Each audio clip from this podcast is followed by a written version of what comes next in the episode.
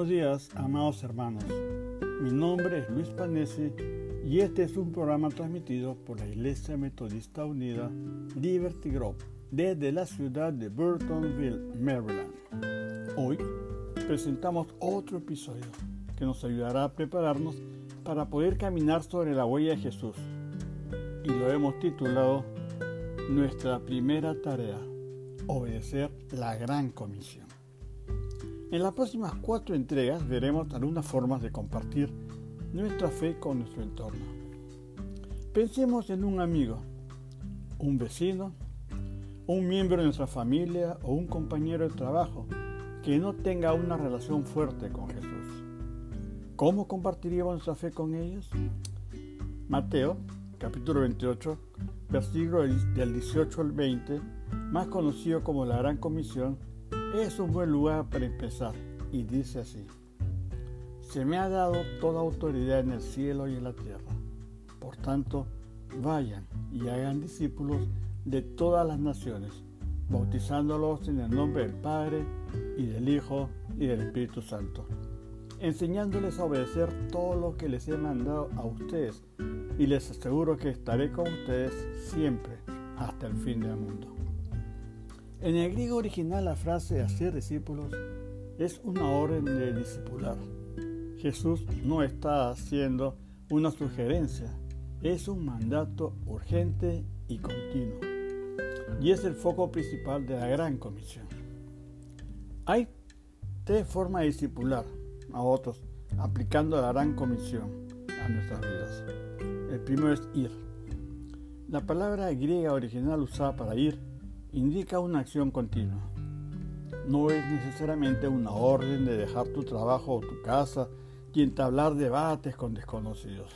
No. En lugar de esto, este verbo indica que discipulamos desarrollando relaciones con las personas con que interactuamos cada día.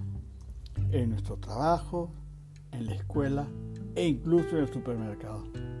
Básicamente Jesús está diciendo, mientras viven sus vidas, entrenen y enseñen a las personas a seguirme. Antes de continuar, debo señalar que ir no siempre indica dejar nuestro país.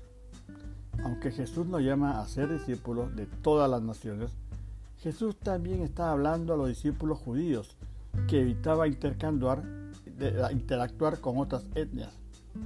Su mandato lo desafiaba a acercarse a los conquistadores romanos, a los viajeros de Etiopía y los vecinos samaritanos en su propia ciudad, así como en el extranjero. En otras palabras, Jesús les estaba mostrando que el cristianismo no es exclusivo de una raza, etnia o país. Siempre es para todo el mundo. Las personas con las que interactuamos cada día suelen ser las personas que Dios nos pide con urgencia que alcancemos. ¿A quién ha puesto Dios a tu alrededor hoy? ¿Y cómo puedes acercarte a ellos? Bueno, como un consejo te digo que puedes comenzar compartiendo a alguien una motivadora imagen de versículo o preguntando qué necesidad de oración tiene. El segundo punto es bautizar. Cuando pensamos en el bautismo, ¿qué viene a nuestra mente? Sí, decimos sumergir a alguien en agua y no nos equivocamos. El propósito del bautismo es expresar exteriormente un cambio interior de corazón. Es tanto una expresión de fe como un acto de obediencia y arrepentimiento, por lo cual es el siguiente paso natural que alguien da luego de la decisión de creer en Cristo y seguirlo.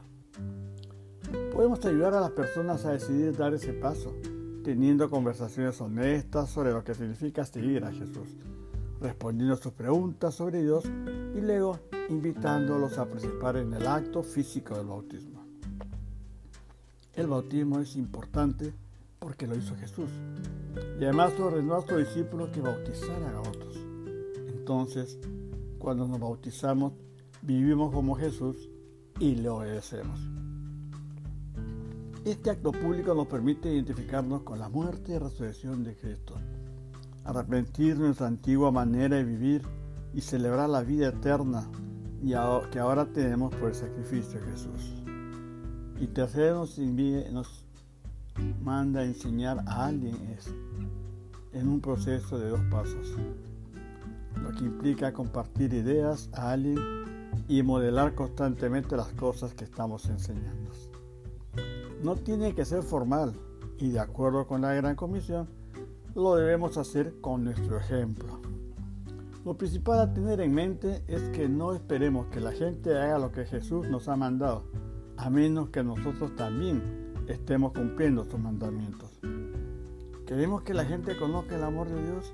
Entonces mostrémoselo a la gente. ¿Queremos que conozcan la compasión de Jesús? Entonces seamos compasivos. ¿Queremos que la gente sea generosa? Entonces seamos buenos administradores del dinero. ¿Queremos que la gente estudie la palabra de Dios?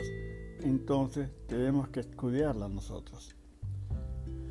Moverla lo que significa ser un discípulo, dejando que alguien te acompañe mientras oras. Estudia la palabra, haces tu presupuesto tus finanzas y vives tu vida diaria. En última instancia, nuestro objetivo no es hacer que personas sigan a Jesús, pues solo Dios puede cambiar la vida de alguien, pero podemos vivir todos los días con intencionalidad, buscar oportunidades para desarrollar relaciones con las personas que nos rodean y mostrarles a los demás lo que significa conocer a Dios y darlo a conocer. Compartir nuestra fe se trata de compartir nuestras vidas y al hacerlo se nos presentan oportunidades para ser discípulos. Oremos. Amado Dios, gracias por ser tus mensajeros y dar a conocer las buenas nuevas de salvación. Con el poder que tú nos confieres, sembraremos la semilla de la fe que tu Santo Espíritu hará madurar, llevando salvación al mundo. En el bendito nombre de Jesús, nuestro Salvador, oramos así. Dios, oye siempre nuestras oraciones y responde a nuestras peticiones. Hermanos y amigos, quisiera extenderles una invitación especial para que nos acompañen en nuestro culto, oración y alabanza cada domingo al mediodía, hora del este de los Estados Unidos. Si vive cerca de Burtonville, asistiendo a nuestro santuario y si no es así, conectándose a nuestra página de Facebook, Liberty Grove United Methodist Church. Hasta pronto. Dios los bendiga. Su hermano en Cristo, Beto de Tarso.